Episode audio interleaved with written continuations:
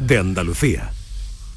Hola, muy buenas tardes, ¿qué tal? ¿Cómo estáis? Encantados de saludaros en una ocasión más en esta ventana que abrimos cada tarde en la Radio Pública de Andalucía, Canal Sur Radio, a la salud.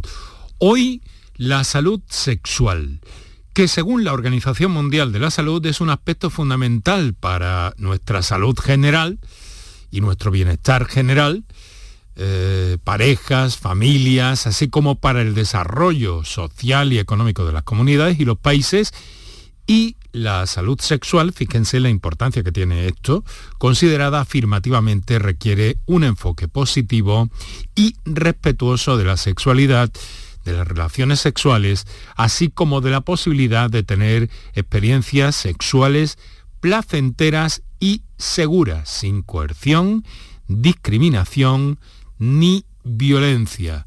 La capacidad de los hombres y las mujeres para lograr la salud y el bienestar sexuales depende de algunos aspectos. El primero y más importante que señala la Organización Mundial de la Salud tiene que ver con una información integral de buena calidad sobre el sexo y la sexualidad.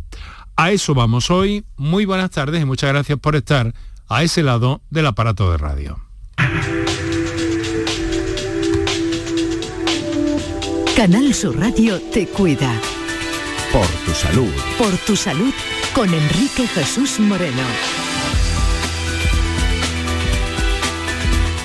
Bueno, pues por eso y de esa manera hemos convocado hoy, hemos convocado hoy al doctor Natalio Cruz, que ya está en nuestros estudios. Enseguida estaremos al habla eh, con él.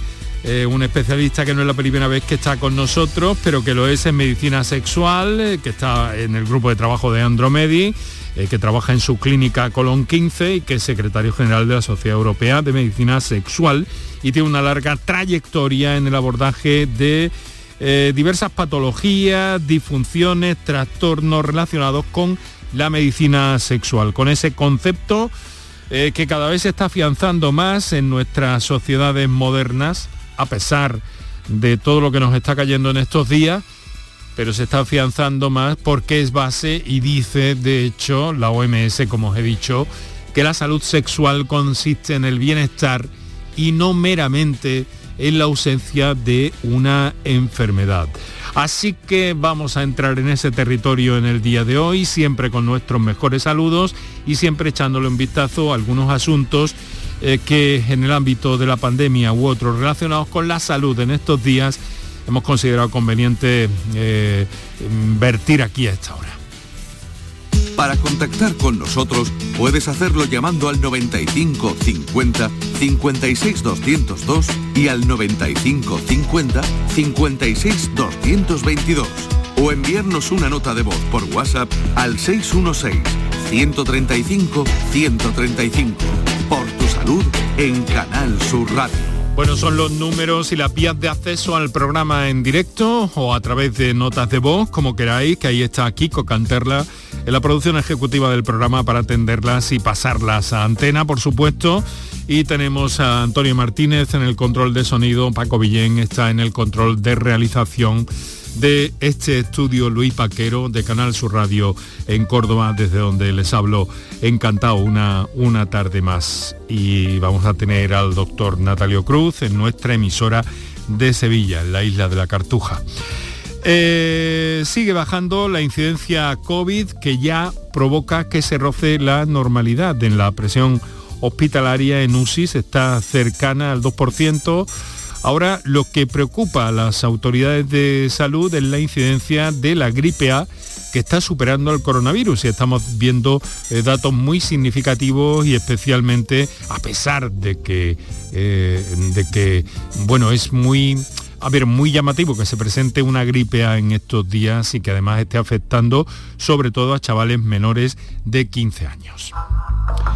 Pero hay un asunto preocupante también estos días del que ya les dimos referencia el otro día, donde desde el pasado viernes se vive en Jerez de la Frontera una ola solidaria de donaciones de sangre después del llamamiento que hizo un exfutbolista de, de la ciudad, del Club Deportivo Jerez, al estar eh, tan bajas las reservas y que se le complicó la operación pendiente del tumor cerebral que padece, una intervención que finalmente se ha pospuesto, se llevará a cabo el viernes.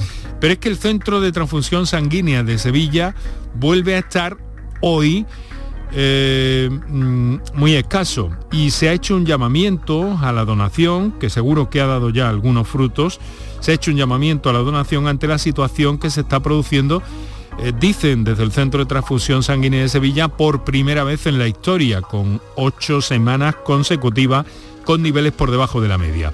De hecho, las reservas están este lunes, o estaban al menos esta mañana, por debajo de las mil, especialmente bajas son las del grupo A negativo, cuando la media debería estar en torno a 1.400 aproximadamente.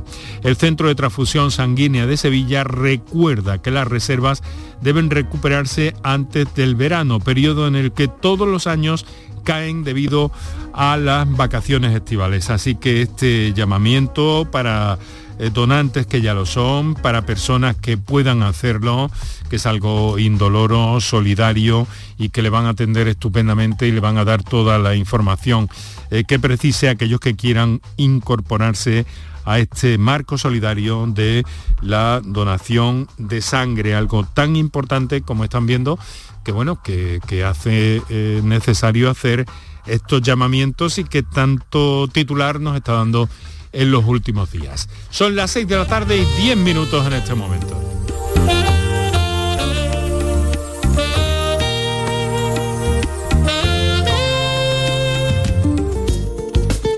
Hemos entrado en una semana en la que el calor eh, se va a poner de manifiesto. Quiero recordaros, como siempre, que independientemente de las temperaturas hay algo que nos puede hacer eh, daño sin que nos demos cuenta inicialmente, que es la radiación ultravioleta y que eh, la radiación ultravioleta en estos momentos en nuestra Andalucía es muy alta, niveles importantes los que se vienen alcanzando, sobre todo en las horas centrales del día. A partir de, de hace un rato ya empieza a bajar considerablemente ese nivel de ultravioleta, pero eh, todavía tenemos, y nos gusta hacer ese llamamiento eh, que hacemos además eh, porque, bueno, les gusta a algunos de nuestros invitados en el programa en el ámbito de la, de la dermatología, pues hacernos llegar ese mensaje de insistencia en torno a la importancia de considerar este valor, la radiación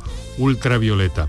Ahora está mm, apenida menos, a estas horas de la tarde, recuerden entre las 12 y las 4 son los peores momentos y no obstante, como nos dicen los especialistas, siempre mantener una relación eh, con el sol y con la estética que no nos vaya a perjudicar por otro lado. Bueno, pues vamos a lo que vamos, que es la salud sexual en el día de hoy. Querido doctor Natalio Cruz, eh, muy buenas tardes. Hola, hola, buenas tardes, buenas tardes Enrique, buenas tardes a todos. Muchas gracias por acceder a compartir con nosotros este ratito en la radio, que es tu casa también, querido amigo, especialista en medicina sexual, eh, bueno, eh, secretario, sigue siendo secretario de la Sociedad Europea de Medicina Sexual, ¿verdad? No, no, fui secretario. Ya, eso es, sí. Ya lo habíamos corregido un día, pero a mí se me ha ido de la cabeza, ¿cierto? Bueno. Ex secretario, ex secretario, ya me lo dejo bien anotado, pero en cualquier caso, una trayectoria mm, muy importante en este sentido. Natalio, eh, antes de que empiecen nuestros oyentes a llamar sobre un ámbito eh, tan amplio sobre el que hay muchas cosas, muchas más de las que puede parecer a simple vista, porque estamos hablando de una disciplina muy amplia e inevitable también, se me antoja, inevitablemente también, se me antoja multidisciplinar en muchas ocasiones, ¿no? Sí, sí, en efecto, prácticamente cualquier cosa, cualquier cosa en el ámbito de la salud afecta a la salud sexual. uno puede tener, por ejemplo, una gripe, puede tener COVID, puede tener cualquier mm, eh, patología, a veces un simple resfriado, y eso afecta a la función sexual. O sea, es un marcador tan sensible que prácticamente un mal día en el trabajo pues, pues te puede repercutir sexualmente. un dolor de cabeza, una cefalea o un dolor de espalda, cualquier cosa te va a afectar a la sexualidad. Por lo tanto, la medicina sexual de alguna manera es un indicador de salud. ¿no? Estabas diciendo antes, yo creo muy acertadamente que este indicador de salud es, es un marcador, un marcador también de calidad de vida, de salud. Y la OMS dice además ¿no? que, para, eh, que para un correcto, una buena salud y un bienestar sexual, que depende mucho, en primer lugar, de la información que tengamos las personas sobre eh, eh, la buena calidad, sobre sexo y sexualidad, el conocimiento de los riesgos que puede haber, la posibilidad de acceder a atención de salud sexual y un entorno que afirme y promueva la salud sexual. De estos cuatro puntos, Natalio, ¿tú cómo ves el panorama? Hombre, yo creo que además falta ahí incluso un valor cultural, ¿no? Porque efectivamente el compendio de todo eso es lo que se hace vivir con, salud sexual. Eh, no, no podemos comparar lo que tenemos de información, por ejemplo, en nuestro país y gracias a programas como este, información de salud sexual, a lo que puedan tener en un país africano, en el cual pues la mujer realmente satisface pero no tiene importancia lo que sienta, eh, no tiene, hay, incluso mutilación genital que es vivida con normalidad por las propias mujeres de la tribu. Es decir, eh, no tiene nada que ver el valor cultural, cómo viven la sexualidad en ese país, que mm, en países, digamos, un poco más menos desarrollados, con menos información, con unos valores culturales o tradicionales o religiosos diferentes, ¿no? Y eso afecta muchísimo a cómo se, cómo se vive. Y en nuestro propio país no es lo mismo los niveles de, digamos, exigencia o demanda que puede haber en determinadas zonas, ¿no? O incluso la interacción entre las personas. Fíjate que los hombres son menos dados a hablar de este problema y las mujeres muchas veces incluso en ambientes culturales más rurales o ambientes culturales de otro tipo, pues con mucha frecuencia eh, hablan entre ellas, ¿no? Es decir, eh, son más fáciles para hablar, oye, pues mira, sabes que ya no tengo ganas, sabes que tengo dolor, sabes que... En cambio los hombres, pues bueno, en ese ambiente social, eh, digamos, les cuesta un poquito más, ¿no? Aunque luego rápidamente sí que encuentran apoyo en, en el médico, ¿no? En el ambiente sanitario. Sí. Bueno, por tu experiencia, más allá un poco del tema de las disfunciones, ¿no? Que, afectan tanto al hombre como, como a la mujer, las más eh, conocidas, ¿no? El dolor, la, disfunción eh, sexual del varón, por otra parte. Eh, por tu experiencia, ¿qué asuntos son más frecuentes, Natalia? Bueno, quizás lo más frecuente, más la, patología más frecuente de la mujer en el ámbito sexual es la falta de deseo. La pérdida de deseo, la disminución de la libido que, que realmente sí que se constituye en, un problema. Es decir, si una mujer pierde el deseo, pero para ella no representa un problema, pues la mm. verdad es que tampoco hay por qué, digamos, eh, patologizar eso de que haya perdido las ganas, ¿no? Pero bueno, en el momento que ella nota pues que le gustaría tener más relaciones o que le gustaría volver a tener ese deseo que tenía o esa calidad de orgasmos que tenía, ese disfrute con la disfunción, con la, con la sexualidad, ¿no? Entonces sí se hace un problema. Y en los hombres, eh, mm, sobre todo la, disfunción eréctil, porque también hay una eyaculación, digamos, rápida, que es muy prevalente, hay muchos hombres con problemas de eyaculación, pero algunos de estas eyaculaciones rápidas están relacionadas también con una disminución en la capacidad de erección. Digamos que el cuerpo aprende de alguna manera a ir eh, eyaculando rápido porque su erección es breve, ¿no? Entonces, bueno, cuando se corrige el problema de erección, normalmente se mejora también el de la eyaculación. Ah, esta lectura es interesante, muy interesante. Pero entonces, todo esto que nos has comentado, eh, doctor Natalio Cruz, es reversible. Sí, evidentemente se puede, se puede mm, tratar todas estas patologías Evidentemente tienen un abordaje, primero diagnóstico, hay que saber si hay alguna eh, una patología más severa detrás o algo que sea centinela, que esté encontrándose, y si no, pues se pueden poner tratamiento. Evidentemente, fíjate que ahora, este próximo viernes, el grupo Andromedi va a llevar al Congreso Nacional de, eh, Urología, que se celebra en Burgos, pues va a llevar un curso de adiestramiento para pues, aquellos médicos más jóvenes, médicos residentes, médicos que están formándose, en los cuales vamos a hablar mucho de una cosa que se llama la medicina basada en el valor. Y yo creo que cada vez más tenemos que tender los médicos a mirar esto. ¿Y qué es? En el valor, eso es, en que explícanoslo. Efectivamente, nosotros los médicos estamos muy acostumbrados a mirar los resultados que hay en salud, es decir, resultados clínicos, ¿no? Resultados que se cifran en supervivencia, que se cifran en que no haya complicaciones, que haya una buena evolución posoperatoria, que no haya infección, es decir, son resultados clínicos, ¿no?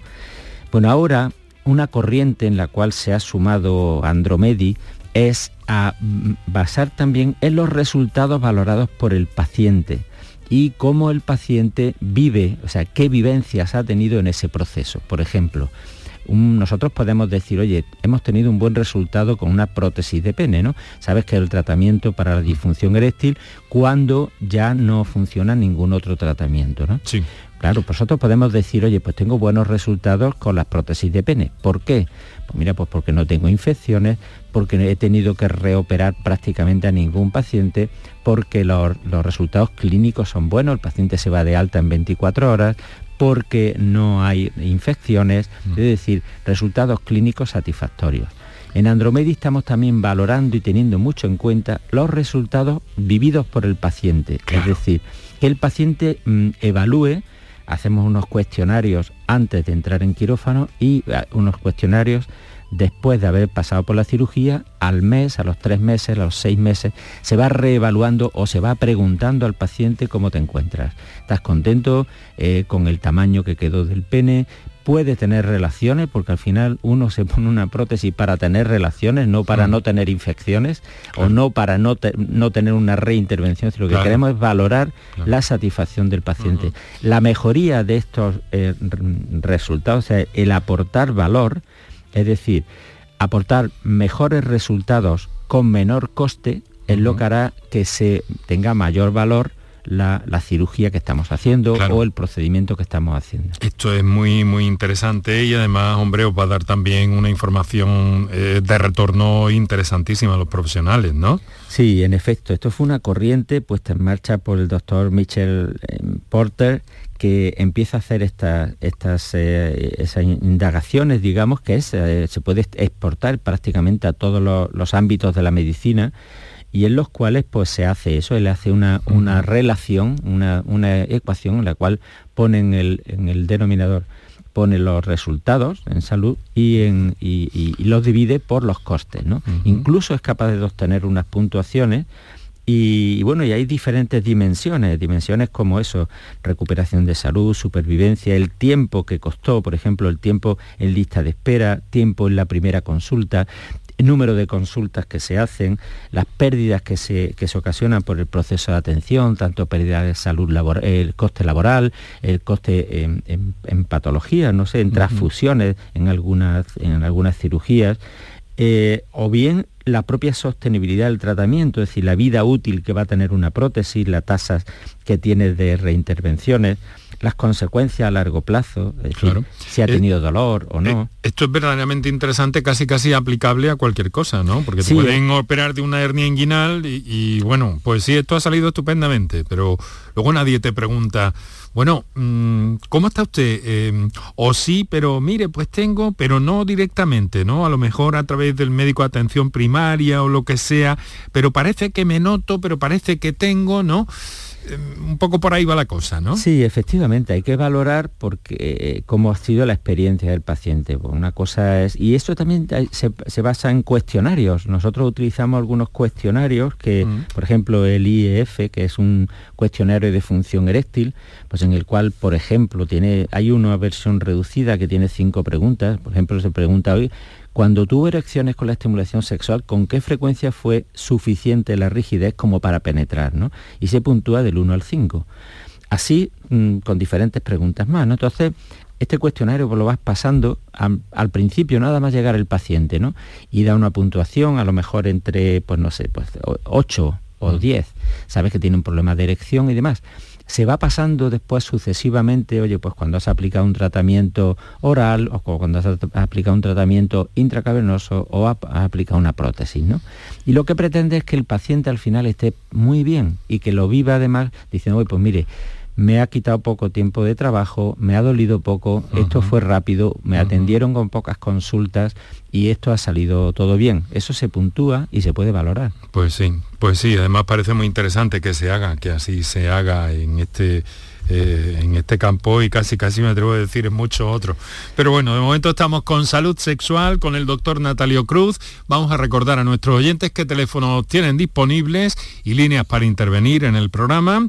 Hombres, mujeres, mmm, no se queden con ninguna duda, están ustedes en su casa, ahí tienen los teléfonos y ahora un par de minutos también para nuestros anunciantes.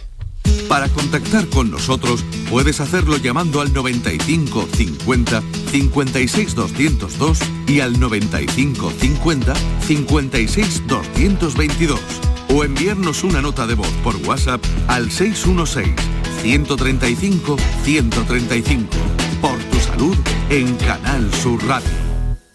El 19 de junio de 2022 son las elecciones al Parlamento de Andalucía. Aunque vivas lejos de tu pueblo, de tu tierra, de tu ciudad, nada te impide votar. Sigue las instrucciones de la Oficina del Censo Electoral.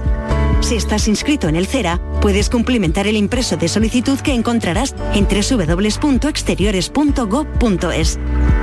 Remítelo hasta el 21 de mayo a la Oficina del Censo Electoral y te enviarán la documentación para votar. Ahora puedes optar por depositar tu voto en la oficina o sección consular del 15 al 17 de junio o enviárselo por correo certificado hasta el 14 de junio. Para más información consulta www.ine.es o www.exteriores.gov.es. 19 de junio de 2022. Elecciones al Parlamento de Andalucía. Infórmate llamando al teléfono gratuito 919-0622 o entra en eleccionesparlamentoandalucía2022.es. Junta de Andalucía. Piensa en algo necesario para la vida, algo natural, algo que fluye por la grita más pequeña, el agua. Ahora imagina un lugar donde relajarte, donde sanar por dentro y por fuera. Hotel Balneario San Nicolás, un destino único donde el agua emerge desde el interior de la tierra a 47 grados y medio. Visítanos en Alama, muy cerca de ti. Más información en balneariosannicolás.es. Mano de santo limpia la ropa, mano de santo limpiar salón, mano de santo y en la cocina, en el coche, en el watercloak, mano de santo para el hotel, mano de santo para el taller, mano de santo te cuida, mano de santo te alegra la vida, mano de santo, mano de santo, ponte a bailar y no limpies tanto, mano de santo, mano de santo, ponte a bailar y no limpies tanto. Seguramente el mejor desengrasante del mundo. Pruébalo. Celebra el Día Mundial del Medio Ambiente con Social Energy. Únete a más de 3.000 clientes satisfechos con nuestras soluciones fotovoltaicas. Realizamos un estudio gratuito para ahorrar hasta un 70% de tu factura eléctrica y te regalamos un cheque de 200 euros en Amazon. Pide tu cita en el 955 44 11 11 o socialenergy.es y aprovecha las subvenciones disponibles. La revolución solar es Social Energy. Enrique Jesús Moreno, por tu salud, en Canal Sur Radio. Para contactar con nosotros puedes hacerlo llamando al 95 50 56 202 y al 95 50 56 222 o enviarnos una nota de voz por WhatsApp al 616 135 135. Por tu salud en Canal Sur Radio. Son las 6 de la tarde, 27 minutos. Eh, ahí tenéis nuestros, mejor dicho, vuestros teléfonos para intervenir en el programa en torno a salud sexual en ese concepto amplio de cuestiones que todo el mundo tiene en la cabeza de alguna forma y que os invito a eh, manifestaros y a que estéis con nosotros que en la medida de lo posible el doctor Natalio Cruz os va a dar eh, pues bueno una buena una buena info, una buena eh, orientación en este sentido con cualquier cosa que tengáis duda en este aspecto. Un tema tan importante como la medicina sexual, el bienestar sexual, eh, que afecta además, eh, Natalio, doctor Natalio Cruz, a muchos aspectos emocionales, psicológicos. ¿Qué, mm, qué importancia tienen en la vida sexual de las personas estos aspectos? Realmente yo tengo la impresión de que pueden llegar a condicionarnos de algún modo, ¿no? Sí, por supuesto. Yo creo que, que uno uno, un hombre, por ejemplo, que empieza a tener problemas de erección, que esos se hacen crónicos, que empieza a tener este hombre eh, se vuelve todo un poquito triste, es decir, se suelen apagar desde el punto de vista... Yo he tenido pacientes en la consulta que eran empresarios y que de alguna manera perdieron la iniciativa. El hombre llega un momento que no piensa en otra cosa, está esperando encontrar un ratito para irse a internet y buscar alguna solución a lo que le pasa. Eh, cualquier chiste que se hace alrededor, que al principio te ríes sobre problemas de erección, ya llega un momento que empieza a molestarte porque es que parece que constantemente el tema se recurre, aparece, hay miedo, mm, rehuye es decir, evita las relaciones, evita irse a la habitación, se acuesta un poquito más tarde, pone una excusa, o se va pronto, se va más tarde, pero evita el ir pues con su pareja, ¿no? con su mujer a la cama, con su pareja, es decir, evita las relaciones y tiene conductas evitativas porque ya teme fallar, teme, digamos, de alguna manera decepcionar. Ya, o, te, ya te está condicionando la vida, la conducta, el comportamiento. Y eso entristece a algunos de estos empresarios concretamente que cuando finalmente tuvimos que operar le pusimos una prótesis y me venía la, la mujer, recuerdo la pareja diciéndome, mire, le ha cambiado la vida. O sea, ya, ya este hombre ya no habla de esto, se ha vuelto emprendedor de nuevo, está contento, está alegre. No es que tengamos muchas, muchas relaciones, es decir, las tenemos cuando nos apetece. Cuando nos apetece. Pero realmente solamente el hombre saber que cuando quiera tener relaciones podrá ya con eso es feliz, empieza otra vez a cambiar y a, mirar internet para otras cosas. Bueno, luego te voy a preguntar que nos describas cómo es una de esas prótesis, porque yo creo que es necesario, porque muchas veces no se sabe, no se conoce, y hay una especie todavía como de una especie de tabú con esto, ¿no? no hay la información suficiente. Por eso te voy a pedir eh, en un instante que nos expliques cómo funciona una de esas, que creo que la última vez que estuviste en el programa también te lo pedí, pero creo que es necesario que nuestros oyentes se hagan una idea de de cómo es eso para que no, no imaginen cosas que no son. ¿Te parece, Natalio? Sí, sí, me parece muy oportuno. Bueno, y ahora lo que vamos a hacer es darle prioridad a un oyente que nos llama desde Almería con alguna cuestión que plantear. Es Juan Miguel, ¿verdad? Juan Miguel, buenas tardes. Buenas tardes. ¿Qué tal? ¿Cómo está? Bien, ¿y usted qué tal? Encantado de saludarle. Bueno, pues hacer una consulta al doctor. Bueno, vamos a ver. Dígame.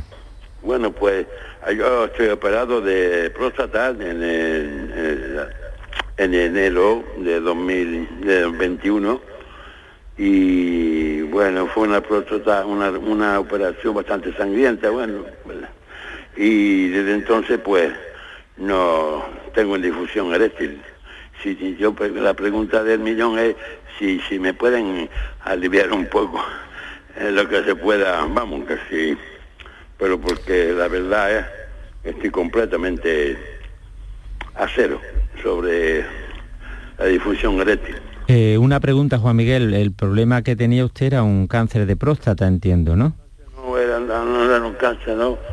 No, a mí no me han comentado nunca que tenía un cáncer de próstata, sino eh, fue... que era que había, había, crecido mucho, ¿no? Había y, ya eh, era hora de la intervención. Sí, porque es verdad que lo, que más suele afectar, eh, lo que más suele afectar la cirugía que más agresiva es con el problema de erección, no es la, patología de la hiperplasia benigna de próstata. La hiperplasia benigna de próstata normalmente pues no deja, no suele dejar secuelas en términos de erección, ¿no?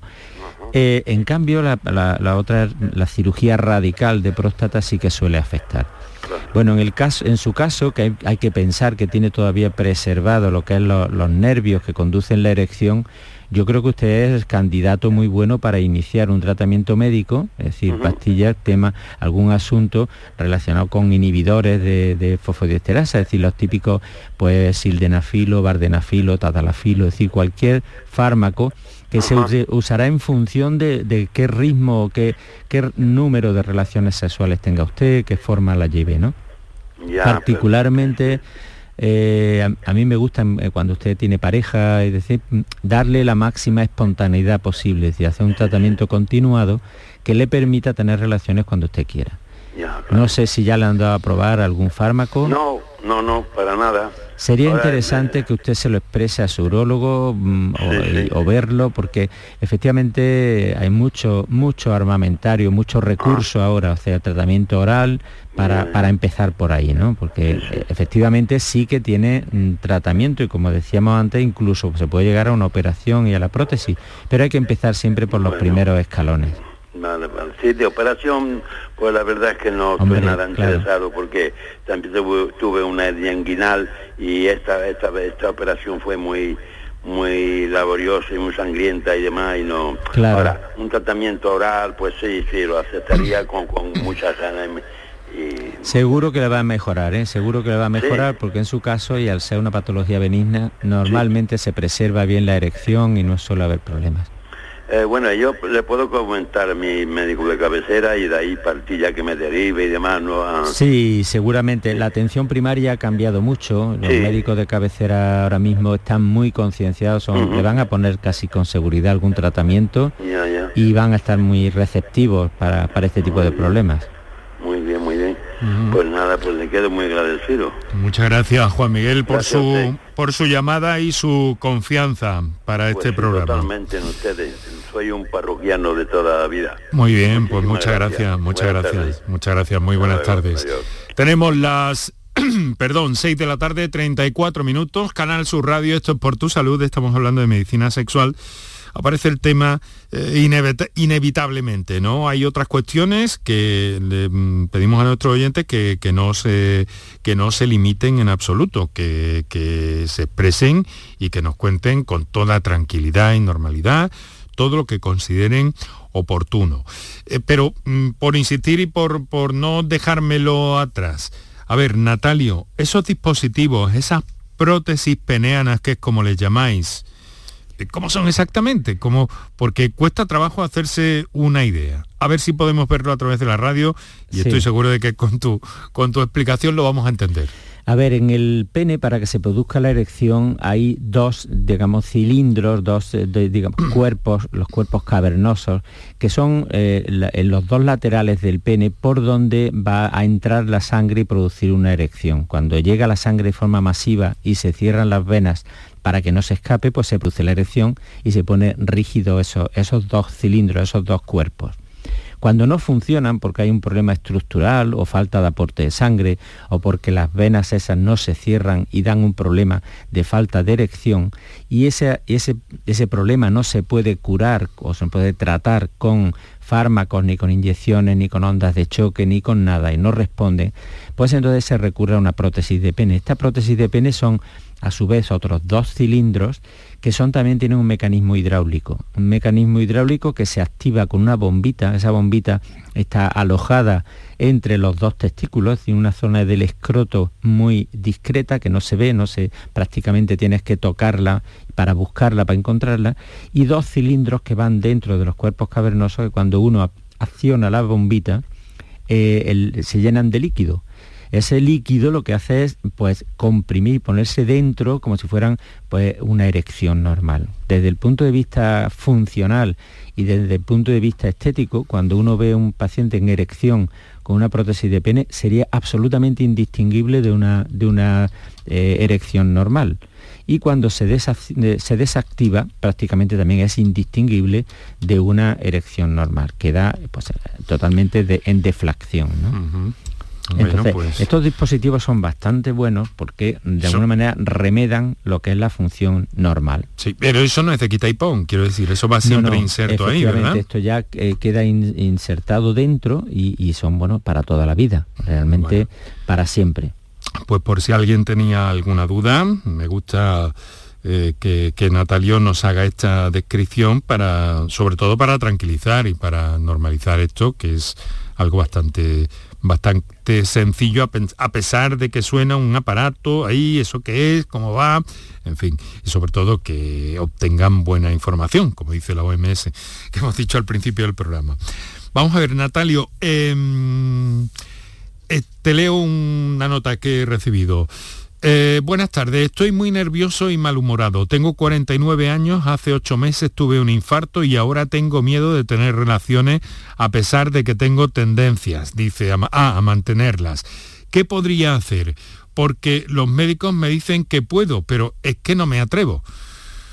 Mm, eh, es curioso este mensaje, bueno, luego te digo por qué. A ver, ¿qué podemos decirle a este señor? Bueno, decirle que el, hecho de haber pasado un infarto realmente no es limita, limitante en absoluto para tener relaciones sexuales. Eh, posiblemente al pasar ese infarto ha podido ocurrir varias cosas, pero una de ellas puede ser que le hayan hecho un cateterismo, le hayan puesto un stent y ahora mismo sus relaciones pueden ser completamente normales el que esté nervioso, preocupado y demás, y encima si le ha dicho ya su cardiólogo, su médico que puede tener relaciones, yo le tranquilizaría.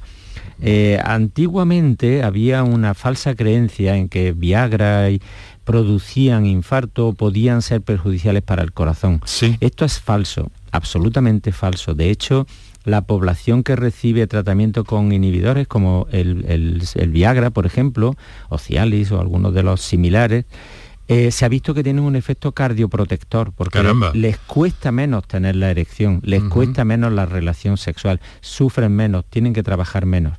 Y de hecho hay algún, algún cardiólogo de Virgen del Rocío que ha mencionado incluso, oye, que no debería salir prácticamente nadie sin un tratamiento de este tipo después de haber sufrido un infarto. O sea que para tranquilizarle, decirle que al contrario, los cardiólogos ya una vez que ha pasado el infarto, que tiene puesto su estén o tiene su tratamiento, eh, suelen recomendar incluso fármacos que le ayuden a tener la erección. O sea que eh, después de un infarto tomar Viagra no tiene por qué ser un inconveniente o eh, alguno otro de los de los estimulantes, vamos a decir, que, que cada vez además se han desarrollado mejor. Sí, solamente tenemos una, una salvedad, una salvedad que serían aquellos pacientes que están poniéndose unos parches de nitritos, es decir, unos parches que se utilizan para aquellos casos, digamos, refractarios, que no se pueden hacer un cateterismo que no, y que se están poniendo parches de nitritos.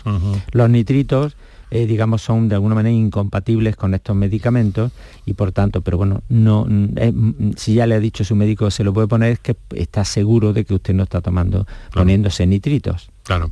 Bueno, pues te decía, eh, querido doctor Natalio Cruz, que mañana es que vamos a abordar, y precisamente me va a dar pie para preguntarle a los especialistas, el tema de la rehabilitación cardíaca después de un infarto de cómo es la prevención y de cómo es esa rehabilitación. Y precisamente esta va a ser una pregunta que les planteé a los profesionales del Hospital Universitario Regional de Málaga que van a compartir eh, con nosotros mañana el programa y que creo que puede ser eh, interesante y también que este señor que nos ha escrito se quede definitivamente, definitivamente tranquilo, porque parece por su escrito muy muy alterado, muy alterado. Sí, pues de, hecho en las unidades de recuperación de rehabilitación cardíaca se suele incorporar a la medicina sexual. de hecho, cualquiera que sea capaz de, por ejemplo, subir un tramo o dos de escalera podría tener una relación sexual, porque es prácticamente el equivalente en gasto de energía. Y luego eh, eso de que no favorece, salvo en ese caso que acabas de señalar, el consumo de estos estimulantes, de estos inhibidores, eh, bueno, que, que, no hay ningún problema en principio, a menos que haya alguna eh, incompatibilidad manifiesta o conocida o ese caso que nos acabas de, señalar. Que esto ha sido un bulo, porque hay película está hablando de esto, ¿eh? Sí, sí, sí. Recordarás, ¿eh? Hubo una mala prensa al principio, pero todo ha sido, todo, absolutamente montajes que no, no tenían ningún fundamento científico. Pues que nadie se llame a engaños. Vamos a ver, em, mira, Juan Miguel, que no se ha quedado tranquilo, hombre, a ver qué le podemos decir. Que nos dice que tiene hipertensión y diabetes tipo 2. Juan Miguel, nuestro oyente de, Almería que nos ha llamado. Sí, en efecto, eh, eh, hacía sospechar algo así, es decir, mm, simplemente por una operación de una próstata benigna es muy raro que solamente por ese factor ya aparezca un problema de erección. Posiblemente pues esa pérdida que comenta que tuvo pérdida de sangre junto con una hipertensión, una diabetes, pues bueno, es posible que esté un poquito incluso anémico después de la intervención y haya que reponerle un poquito de, hierro, no sé. Es cuestión de que se consulte con su médico, porque seguramente va a tener varios factores y además se puede beneficiar de un tratamiento. Vale. Pues vamos a escuchar, son las 7 eh, menos 18 minutos de la tarde, aquí Canal Sur Radio con el doctor Natalio Cruz y vamos a escuchar una de las notas de voz que tenemos ahí en, en la guantera. Hola, buenas tardes. Felicidades por el programa. Mm, es que hoy da la casualidad que he sacado un informe del móvil de una citología.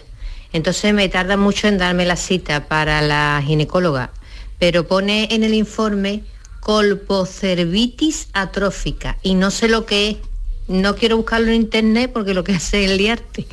Y si fueran ustedes tan amables de orientarme, digo para esperar más o menos, si es grave, pues para agilizar un poco la cita. Pues señora, ha hecho, ha hecho muy bien y además le agradecemos enormemente la, la confianza. A ver, Natalio, ¿podemos eh, tranquilizar a esta Sí. señora hasta que le llegue el momento? Sí, decirle que efectivamente esto, bueno, mm, por la voz y por la mm, deduzco que, bueno, pues está, está en, en una edad en la cual, pues posiblemente ya está pasando lo que es la, la- la- está cerca o está en torno o acaba de pasar la menopausia. Mm. Esto suele condicionar una disminución de los estrógenos que se producen en el ovario y en, en la vagina se, se traduce en una especie de atrofia. Una, una atrofia que cuando se analiza efectivamente se ven las células con determinada atrofia. No es nada malo, no es nada maligno, no es nada contagioso en absoluto, no es nada, usted puede mantener sus relaciones sexuales, pero posiblemente incluso esté notando algo de sequedad en la vagina un poquito de disminución de esa elasticidad que tiene normalmente la vagina y de esa capacidad de humedecerse. Esto es lo que conlleva la atrofia. La cervitis, es la- el, el colpo significa vagina, cervix es el cuello del útero y por eso le dicen colpo cervitis, es una inflamación derivada precisamente de este proceso atrófico, ¿no? que seguramente se está traduciendo en estos síntomas que le digo, de un poquito de sequedad, a veces incluso dolor cuando tiene la penetración o dolor en, la- en las relaciones sexuales. Se puede tratar también, se pueden reponer a nivel local los estrógenos, se puede utilizar alguna crema lubricante y esto, como le decía, no es ni nada maligno ni nada contagioso. Muy bien, pues eh, vamos a recibir otra comunicación en directo. Antonio desde Ronda. Antonio, muy buenas tardes. Hola, buenas tardes. ¿Qué tal? ¿Cómo está? Bien, bien. Bueno, pues cuéntenos. Mire, yo tengo 70 años. Pero ¿qué quiere decir? Que desde los 20 padezco una erección eréctil muy fuerte. Y entonces, ¿me, me escucha? Sí, sí, Sí, estamos atentamente. oyendo, Ah, An- vale, vale. Antonio.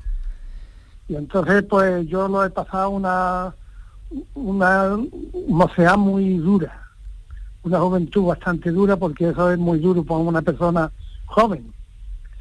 Y entonces yo ahora me pregunto qué es lo que me habrá pasado a mí, porque yo incluso a mi médico de cabecera se lo comenté hace en el año 70 más o menos, y me dijo que, que es que yo era muy nervioso.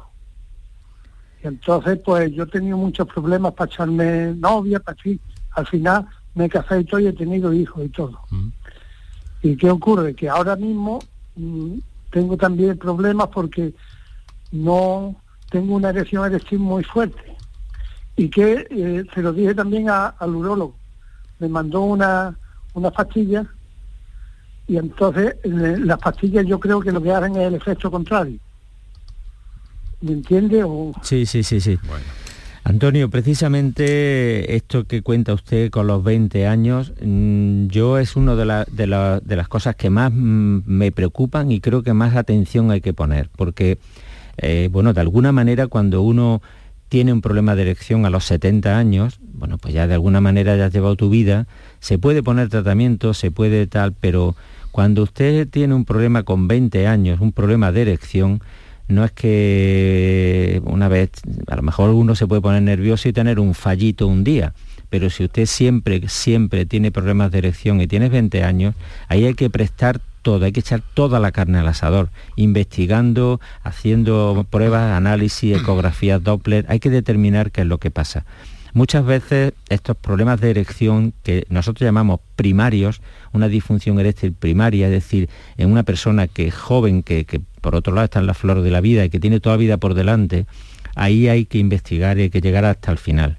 Si hace falta poner tratamiento oral, poner tratamiento de onda de choque, si hace falta hay que recurrir a todo, incluso nosotros tenemos algún paciente con 19 o 20 años que le hemos puesto una prótesis porque nada funcionaba. Un chico, por ejemplo, que bueno, usted tuvo la, suerte, digamos, de alguna manera, o la habilidad también de superar esto de alguna manera y tener su, pareja, su matrimonio, su, su vida, ¿no? Ha sido valiente diciéndolo ahora. Yo creo que esto hay que animar a los demás que sean mm. valientes y lo digan también a tiempo y que insistan y que insistan buscando otro, ¿no? Entonces, si no se encuentra en un médico, busquen otro, porque al final hay que buscar la solución, ¿no? Y este chico, por ejemplo, pues es un chico que no tenía, no quería comprometerse con su novia porque ah. pensaba que ella iba a tener esa carencia, ¿no? Y después de ponerse la prótesis, está feliz con su novia, siguen adelante y están hablando ya de matrimonio. Es decir, que esto le ha cambiado la vida, realmente, porque en un momento dado alguien en un momento dado, pues no le digo que, ese médico no lo hiciera lo mejor posible, lo dijera, quizás posiblemente por desconocimiento o porque no se sensibilizó ahí, ¿no? Pero efectivamente tienen solución estas cosas. Y hoy día, pues bueno, yo me alegra también que con 70 siga teniendo interés, ganas de, tener relaciones y se puede poner, se puede poner otros tratamientos también. Cada edad va a tener, por supuesto, pues su, su consideración, ¿no? Bueno, yo más que nada, hombre, yo ahora mismo ya no tengo ese, esa necesidad. Claro. yo se lo, se lo comenté a mi chica y entonces pues mm, se lo, vamos, que yo se lo aclaré, que tenía muchas dificultades. Tuvo así usted, no me cabe duda que ha sido honesto y que ha sido ha ido por la, con la verdad por delante, porque en estas cosas nada mejor que compartir con su pareja el problema, ¿no? Claro, y ella me ayudó bastante, vamos pero ahora yo lo que quisiera saber es el por qué me ocurría a mí. Normalmente esos son fallos estructurales, Antonio. Fallo, un fallo de, digamos, en el pene. Eh, la causa más frecuente no es que no tenga un buen aporte de sangre, porque con esa edad se tiene un buen aporte de sangre, sino que suelen ser fallos estructurales que impiden que la sangre se quede acumulada en el pene. Fallos de lo que llamamos una fuga venosa es la causa más frecuente de problemas de erección primaria. La, sangre de alguna manera se escapa del pene sin poder retener. A veces tienen una erección muy rápida, que dura unos instantes, menos de un minuto, y luego se va rápidamente, ¿no? O si cambian de postura, se baja la erección.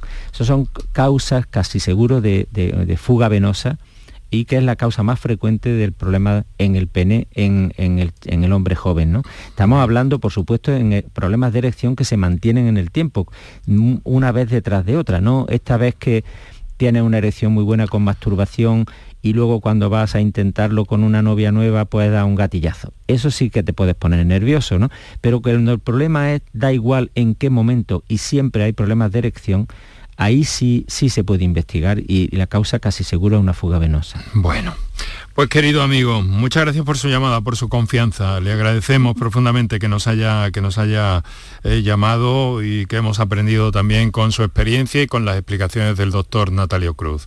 Muchas gracias, querido amigo. Muchas gracias. Un fuerte abrazo. Bueno, eh, vamos a ver, tenemos, tenemos una cantidad de cosas. Vamos a ir a las preguntas que yo entiendo que pueden ser más, eh, más, más, breves. Eh, también tenemos algunas notas de voz pendientes todavía. A ver dónde tengo esta. ¿Por qué después de eyacular dan tantas ganas de orinar? Nos pregunta un oyente, Natalio. Bueno, no le pasa a todo el mundo, no le pasa a todo el mundo lo de tener ganas de orinar después y, sí que puede tener alguna explicación en esas contracciones que se producen rítmicas a nivel del periné y de la, y la digamos la musculatura que propulsa el semen hacia afuera. Eso puede ser de alguna manera irritar, ¿no? Pero bueno, también bueno, si eso se asocia a un escozor, alguna molestia, alguna cosa, habrá que mirar si hay alguna infección, pero si es simplemente que tiene más ganas de orinar, más irritabilidad, pues bueno, sencillamente pueden ser las contracciones eh, de esta musculatura.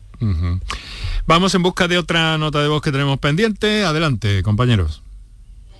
Buenas tardes, Blas de Jaén. Eh, mi problema es que cuando estoy cansado a la noche no tengo una erección fuerte.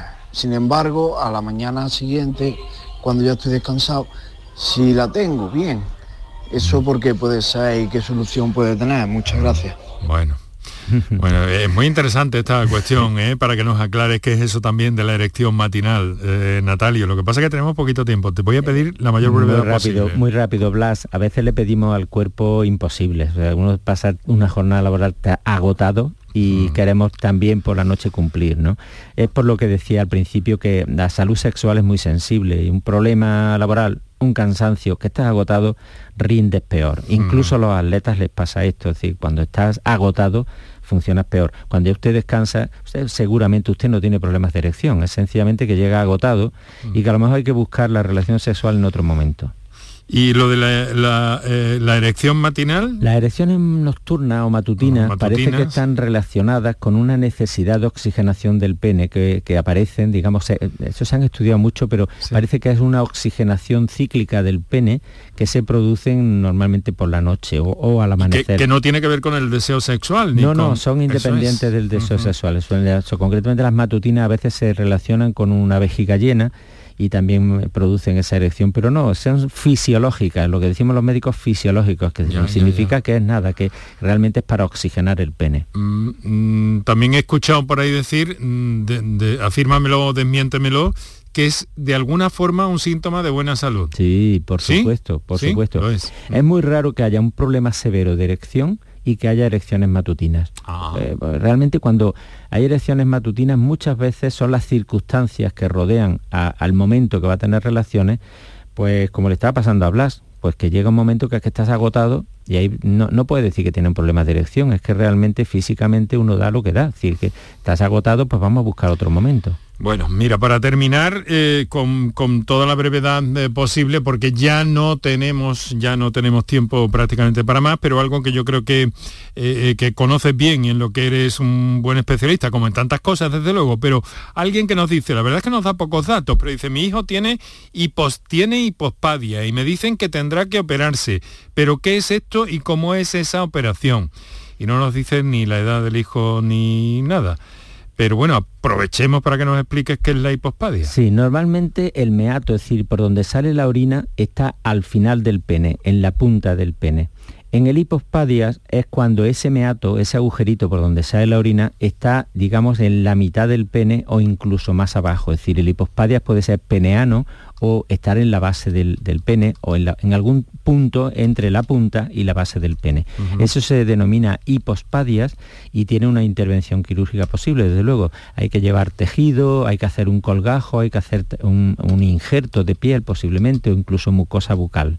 Es una cirugía un poquito, bueno, compleja, mm. pero que permitirá que llegue el meato, es decir, por donde sale la orina, lo lleve hasta la punta. Una cuestión nada más, ¿esto ha de hacerse a una determinada edad? ¿O cuanto antes mejor? ¿O cómo va? Eh, hay que hacerse cuando se presenta el problema, es decir, a veces hay un, nacimiento un poquito más abajo, yo si hay una, una hipospadia muy distal, mm, recomiendo no operar, incluso dejar que el niño crezca y luego operarlo, porque a veces no va a repercutir nada en la salud. Si el hipospadia es bajo, desde luego sí, pues porque normalmente el chico no va a poder dirigir el chorro de orina y hacer pipí de pie. Si un hipospadia muy, muy pronunciado, obliga a orinar sentado. Bueno, ya ven que hay temas y temas y temas y que necesitaríamos hasta algunos programas más. Por eso periódicamente invitamos al doctor Natalio Cruz, especialista en medicina sexual. Muchas gracias Natalio, querido amigo, por compartir estos minutos con nosotros en la radio de Andalucía, por todas tus explicaciones, siempre bienvenidas y siempre acertadas. Un fuerte abrazo, querido amigo. Un abrazo, muchas gracias a todos. Y nosotros tenemos que dejarlo aquí. Mañana vamos a hablar de eso, de rehabilitación cardíaca. ¿Qué pasa después de un infarto? ¿Cómo se recupera uno? Pues de todo eso hablaremos mañana aquí por tu salud. Publicidad electoral. Venimos de lugares distintos. Hemos andado diferentes caminos. Y ahora somos más. Somos más quienes queremos un futuro mejor, quienes hacemos las cosas de otra manera, sin gritos, quienes queremos la educación y la sanidad pública y defendemos la igualdad, quienes creemos en el trabajo estable, en una vida digna. En este camino solvente, progresista, verde y feminista somos más el 19 de junio súmate a esta mayoría. Por Andalucía. Andalucía, líder de creación de empleo en toda España. Récord de inversión en educación. La inversión extranjera se dispara en Andalucía. Hace cuatro años muchos nos dijeron que todo esto era imposible. Yo os pedí confianza, confianza en el cambio. Y hoy nuestra tierra no es noticia por la corrupción, sino por las oportunidades para sus ciudadanos. Somos la locomotora de España. Confía en Andalucía. Vota Ciudadanos, el cambio que funciona.